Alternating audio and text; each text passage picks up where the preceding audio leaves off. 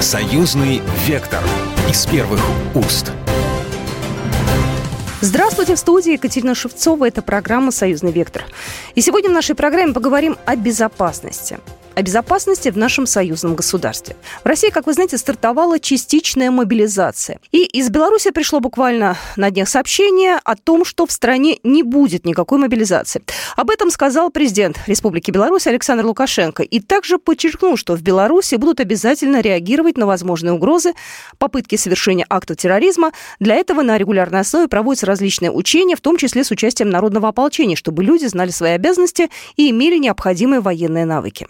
Вообще, эта неделя крайне плотная и крайне э, информационно насыщенная. На этой же неделе глава МИД Республики Беларусь, выступая на министерском заседании Совбеза ООН по Украине, отметил, что Беларусь хочет быть участником переговоров между Россией и Украиной и готова содействовать их продолжению, в том числе на белорусской территории. А Минск, как непосредственный сосед, заинтересован быть участником переговоров между Россией и Украиной о стратегическом мирном урегулировании и готов создать все необходимые условия для их продолжения, в том числе на белорусской белорусской земле. Дипломат заявил, что все обвинения в адрес Минска со стороны Запада о его причастности к вооруженному конфликту на Украине абсолютно беспочвены. По его словам, ни один белорусский солдат и никакая техника не были направлены на Украину. Макей подчеркнул, что Беларусь никогда не выступала за войну, у нее есть союзнические обязательства. И на этой же неделе президент Беларуси Александр Лукашенко на встрече с государственным секретарем Совбеза страны Александром Вольфовичем обсудил новую концепцию национальной безопасности. Она должна быть абсолютно откровенной, не надо ничего прятать, заявил заявил глава государства. Не надо ничего прятать, э, ну, исходя из каких-то политических мотивов или даже экономических и так далее. Мы должны честно э, прописать э, те риски, угрозы, которые существуют, и наша реакция на них чтобы и соседи, и другие знали, как мы будем реагировать, чтобы не говорили, что для кого-то это была неожиданность. Если мы с Россией, значит мы с Россией, мы создали оборонное пространство, у нас общие вооруженные силы фактически. Изменения в концепции назрели после принятия обновленной Конституции, а также из-за мировой политической повестки. Среди стратегических интересов теперь историческая память, народ и его защита. Национальные интересы включают социальную ответственность граждан. Документ обновлен на 70% и в нем скорректировали все разделы. Появился новый – биологическая опасность, и вместе с тем новые обязанности и новые задачи для Совбеза страны. На встрече президент рассказал и о планах уехавших из страны членов оппозиции совершить в стране переворот и вступить в НАТО. Как подчеркнул белорусский лидер, на территории Украины уже создается некое подобие полков или батальонов для свержения власти. Все больше и больше получаю информации, что те беглые их родственники тут э, залегли тихонько, отлежались, сегодня разворачивают бизнес и прямо говорят о том, что вот мы тут сейчас денег поднакопим, а потом мы тут устроим бучу. А в Украине уже создаются некие не то полки, не то батальоны. Это вы прекрасно знаете. Для свержения не только власти, но для того, чтобы перевернуть, оторвать Беларусь и э, присоединить к блоку НАТО. Ну, опять хотят новую Украину здесь, в Беларуси создать. Это недопустимо. Я об этом говорю искренне и откровенно, чтобы знали – в Беларуси нет никаких боевых действий, но тем не менее в Беларуси готовы, если что, отразить опасность извне. Вот об этом в том числе мы поговорим в нашей сегодняшней программе. И я готова поприветствовать нашего белорусского эксперта Александра Олесин, военный эксперт из Беларуси у нас на связи. Здравствуйте. Сегодня мы говорим о защите нашего союзного государства в контексте последних событий, э, которые связаны в первую очередь с Россией. Но, тем не менее, в Беларуси тоже события происходят. Александр Лукашенко встречался с госсекретарем Совета безопасности Беларуси Александром Бальфовичем, дал ему определенное количество э, заданий. Э, на днях буквально была встреча глав Совета безопасности. Николай Патрушев встречался с Александром Бальфовичем уже в Москве. В общем, здесь тоже очень много событий. Как Беларусь, какие меры Беларусь сейчас предпринимает для того, чтобы защитить э, границы союзного государства? Там сейчас спокойно, слава богу, в Беларуси у вас, да, все нормально, но тем не менее, что нужно сделать, чтобы, ну, какие-то превентивные меры, возможно, да, чтобы не было, не дай бог, э, какой-то неожиданной ситуации? Ну, прежде всего, это повысить степень боевой готовности всей белорусской армии, а также территориальной обороны и народного ополчения, как заявил Александр Лукашенко, проверить все звенья национальной обороны на предмет готовности к немедленному действию и выдвижению в направлении потенциальной агрессии. Кроме того, практически вот не прекращаясь с февраля нынешнего года, с момента учений союзной решимости на Беларуси, перманентно идут учения.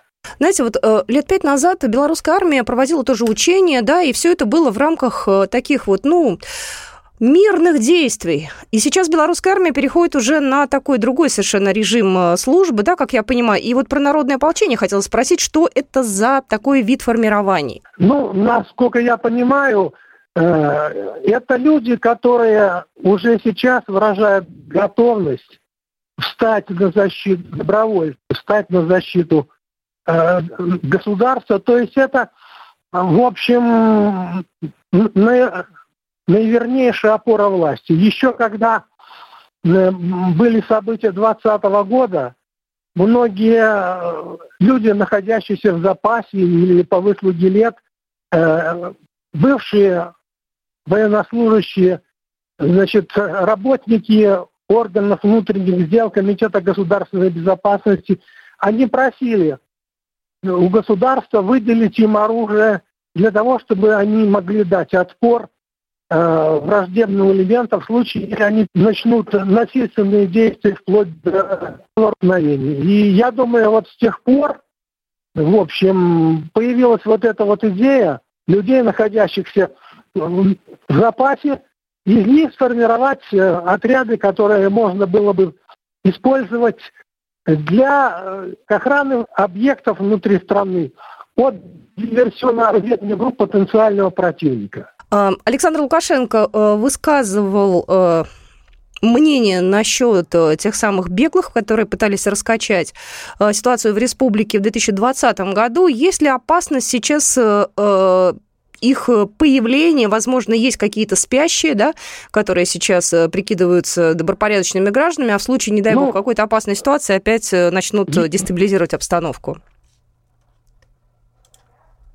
Конечно, определенное количество спящих, таившихся есть, но успех вторжения, как говорится, вот этих вот элементов, которые формируются на территории Украины, возможен только тогда, когда в стране есть значительная пятая колонна. Причем не просто люди сочувствующие, а они должны занимать значительные посты и э, в военном ведомстве, в МВД, в КГБ.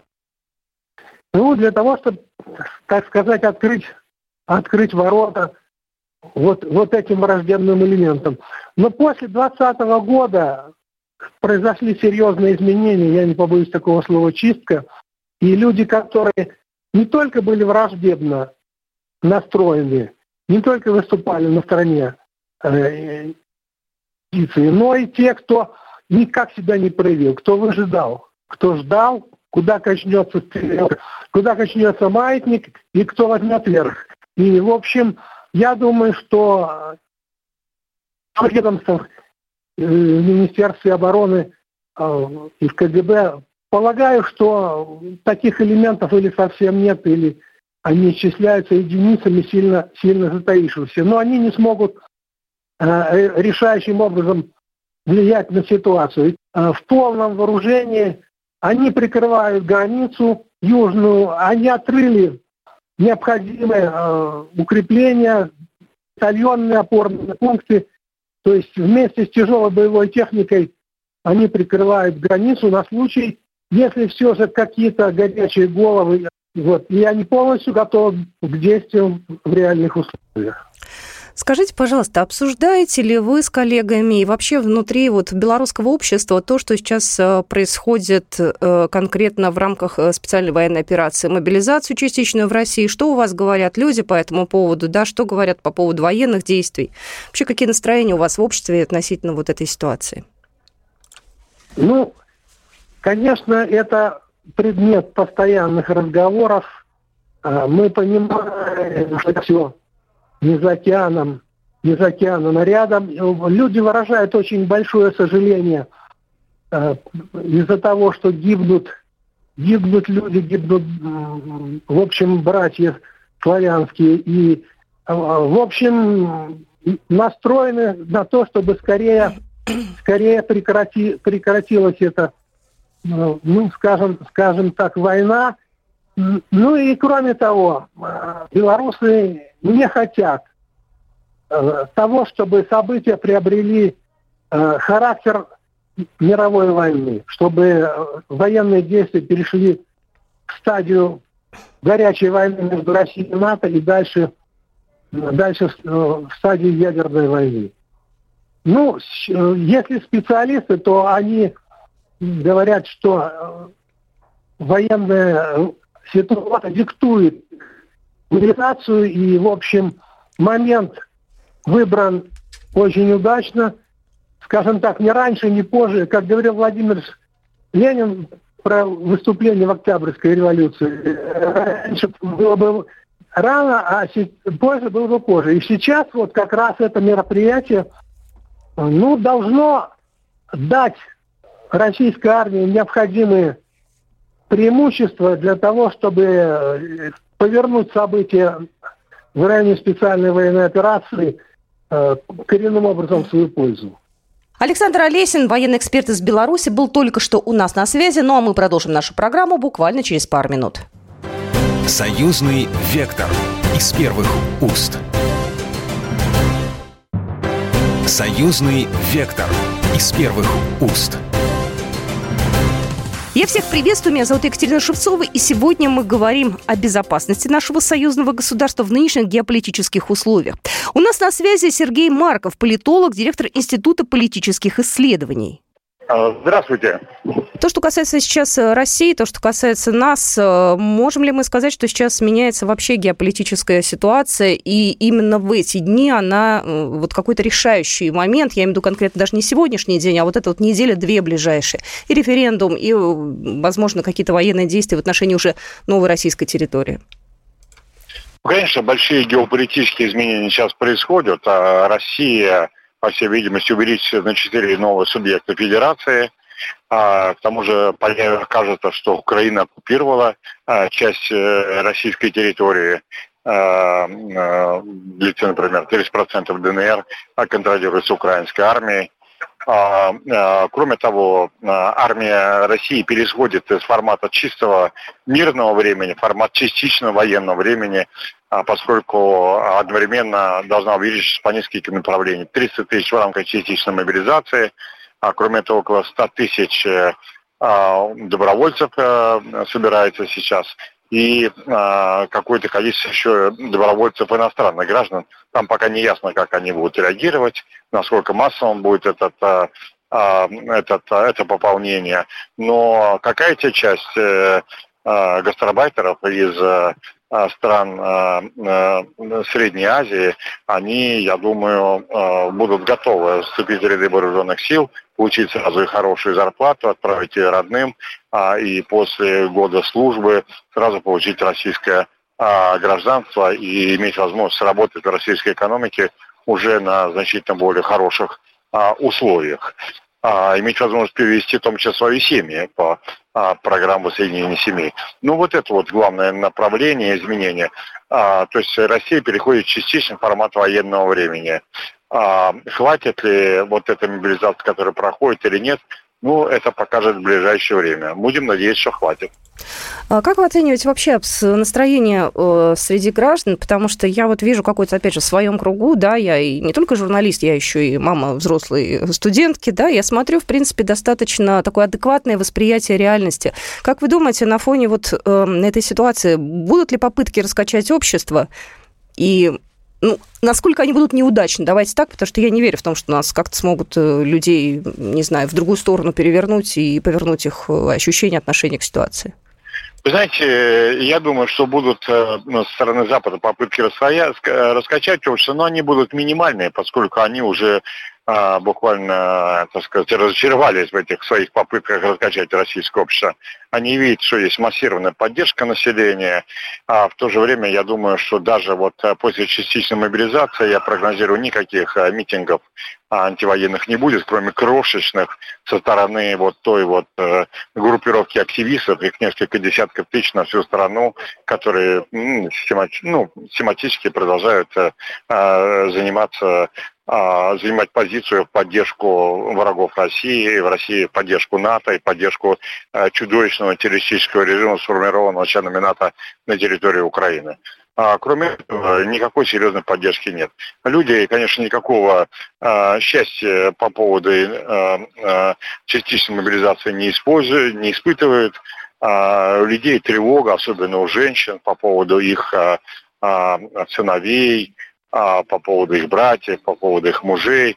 А, но а, все понимают, в общем-то, необходимость того, что мы живем в сложном, тяжелом мире. И вот приходится правительству действовать а, таким образом. Я думаю, рейтинг власти от этого не пошатнется, наоборот, он несколько увеличится. Дело в том, что рейтинг власти, как правило, очень сильно а, зависит от, от а, того, насколько жесткие или мягкие э, действия стороны власти. Жесткие действия, как правило, поддерживаются большинством общества. Поэтому, поскольку Путин здесь пришел каким-то более жестким действием, то я думаю, уровень его поддержки даже несколько увеличится. Но он и так у него запредельный. У него так рейтинг там больше 80%. Э, ему рейтинг больше не нужен, по большому счету. Знаете, по поводу рейтинга Путина, то, что в России он абсолютно зашкаливает, это совершенно очевидно. Тут я даже с вами спорить не буду. Э, я-то знаю, что за обращением президента следили и западные СМИ. Вот вы что-то по этому поводу уже изучили, да? Реакцию, не знаю, какие-то статьи, может быть, реакцию ну, политиков? Да. Ну, знаете, э, я что-то смотрел статьи, но я больше себя изучаю их, знаете, каким образом? Мне просто шквал звонков а, из э, а, э, со всего мира, да, вот а после вас у меня сейчас вот должен быть эфир с радио Белфастом, городским радио Белфаста, да, в Северной Ирландии. Перед этим был радио Лондона главным, так сказать, да, там из Стамбула, из а, а, Объединенных Арабских Эмиратов, из Катара, значит, э, огромный массив. Ну, у них э, у всех такой примерно вопрос главный, а, что правильно ли мы понимаем, что Путин был вынужден пойти на всеобщую мобилизацию, поскольку у российской армии явно обозначились неуспехи и потери в военной операции на территории Украины. Но я должен согласиться, правильно, да, поскольку а, наша армия была вынуждена отступить в Харьковской области, а главная причина отступления того, в том, что российская армия в два раза меньше по численности украинской армии. Это при том, что а, а, население у нас пять раз больше, а, чем население Украины. Но там а, четыре волны тотальной мобилизации произошло. И, между прочим, вот у нас Э, частичная мобилизация, и границы не закрыты, все могут выезжать кто угодно, да, без всяких ограничений. А там границу для всех мужчин закрыли в марте. Буквально вылавливают мужчин на улицах а, и одевают в одежду, и бросают тероборону, самые такие, с самыми больш, большими потерями а, а, войска. Огромные чудовищные потери. А, и вот э, вот в этом смысл, так что у нас слишком маленькая вот армия, потому что слишком а, по-мирному мы относимся а, к этой ситуации. А, да, с этим а, приходится соглашаться. Ну, а, дальше они, а, в общем-то, спрашивают про а, какие настроения в российском обществе. Здесь им а, мы рассказываем о том, что а, я прогнозирую, что никакого, никаких протестов не будет, никакого падения рейтинга, рейтинга Путина не будет, а будет даже небольшое его а, укрепления. Да, Сергей Александрович, э, конечно же, вначале, э, как только появилась информация о частичной мобилизации, не все понимали, наверное, как, что будет происходить. Была, естественно, некая несогласованность, но сейчас я надеюсь, что все уже все поняли. Э, по крайней мере, есть огромное количество порталов, на которые можно зайти и всю информацию почерпнул, почерпнуть. Ну, по крайней мере, вот я могу сказать, что на сайте «Комсомольской правды» это можно почитать, kp.ru, и есть такой большой портал «Объясняем РФ», там тоже есть вся информация, поэтому, если есть желание, заходите, если необходимость и потребность, заходите, читайте, ну и надеюсь, что будете в курсе всего. А, у нас а, в эфире был а, Сергей Александрович Марков, политолог, директор Института политических исследований. Ну и, собственно говоря, я в нашем эфире готова поприветствовать нашего эксперта Кирилла Евгеньевича Коктыша, доктора политических наук, профессора кафедры политических теорий МГИМО. Кирилл Евгеньевич, ну вам такой же вопрос, как и многим нашим экспертам сегодняшним. То, что касается сейчас России, что касается нас, можем ли мы сказать, что на мировой арене будет все меняться? И что вот сейчас такой ключевой момент, в ближайшие дни действительно могут пойти какие-то такие тектонические подвижки? Нет, конечно, меняется. То есть в этом плане обозначено, что Россия будет отстаивать э, свои интересы, что Россия не намерена, в общем-то, уступать и, в общем-то, поражение или угроза поражения России, которые ей грозят западные партнеры, это чревато потенциальной ядерной катастрофой. Вот потому что новые территории, кроме прочего, а, будут подпадать под, собственно говоря, потенциально подпадать под российскую ядерную доктрину. И в этом плане понятно, что Россия будет ее защищать а, с применением всех доступных средств э, по критерии необходимо и достаточно. В том числе не исключая, естественно, и возможности права использовать ядерное оружие. Поэтому, да, это действует достаточно отрезвляюще. Это в любом случае должно заставить подумать. Вот, не случайно Зеленский тут же заявил, что Путин блефует с ядерным оружием, как он раньше говорил, что Россия блефует там, с соответственно, с возможностью специальной военной операции и так далее.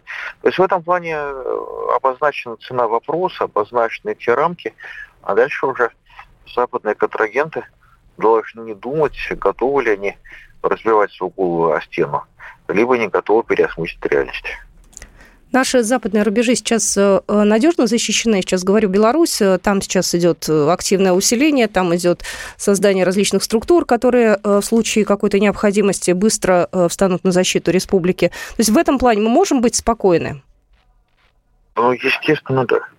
Естественно, да, что Беларусь держит руку на чеку, руку на пульсе, прекрасно, в общем-то, отдавая себе отчет степени серьезности тех вызовов, которые есть.